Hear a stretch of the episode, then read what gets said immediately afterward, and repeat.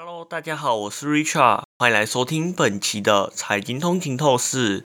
今天我们将聚焦在财经月刊全球金融揭晓的今年世界最富国排行榜上，揭晓的结果引人瞩目，爱尔兰成为今年的冠军。然而，台湾也晋升至第十四名，超越了越南、日本和中国。尽管全球经济面临新冠肺炎的挑战，这些小而富有的国家财富依然庞大，似乎未受太大的影响。今年的前十名分别为爱尔兰、卢森堡、新加坡、卡达、澳门、阿拉伯联合大公国、瑞士、挪威、美国和圣马力诺。然而，让我们来进一步深入了解数据的显示。台湾的人均国内生产毛额达到了惊人的七万三千三百四十四美元。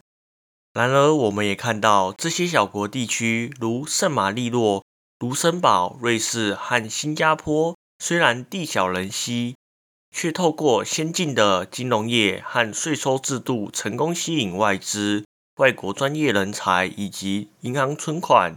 而卡达和阿拉伯联合大公国。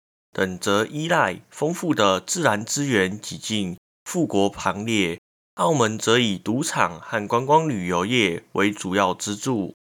然而，值得注意的是，前十大富国和全球最十个最贫穷国家之间的贫富差距显而易见。